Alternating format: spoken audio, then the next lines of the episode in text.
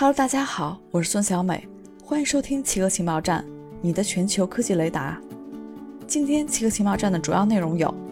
市场机制减少对芯片项目烂尾损失；PUBG 试图让《绝地求生》重返印度市场；市场机制减少了芯片项目的烂尾损失；号称投资一千二百八十亿元的武汉红星半导体项目被曝资金链断裂。二零二零年以来，从中国的一线城市到二三线城市，都掀起了芯片制造的热潮。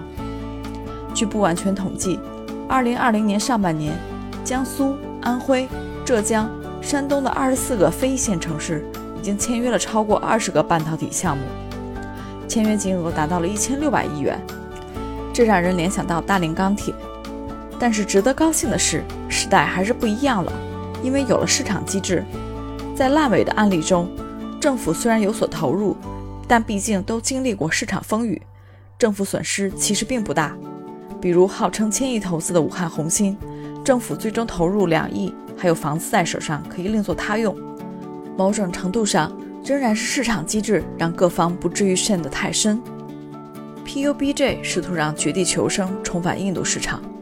韩国游戏开发商 PUBG 宣布。腾讯不再是其游戏《绝地求生》在印度的发行合作伙伴，试图通过此举来重返印度市场。在中印再次爆发边界冲突之后，印度以损害印度主权和完整等理由封杀了一百一十八个中国应用，其中包括了腾讯发行的《绝地求生》手游。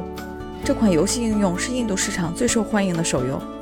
在封杀之前，《绝地求生》在印度有四千万玩家，是营收最高的应用之一。PUBG 公司表示，将与印度政府携手合作，寻找解决方案，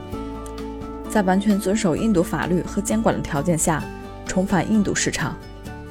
以上就是今天奇客情报站的所有内容，谢谢您的收听。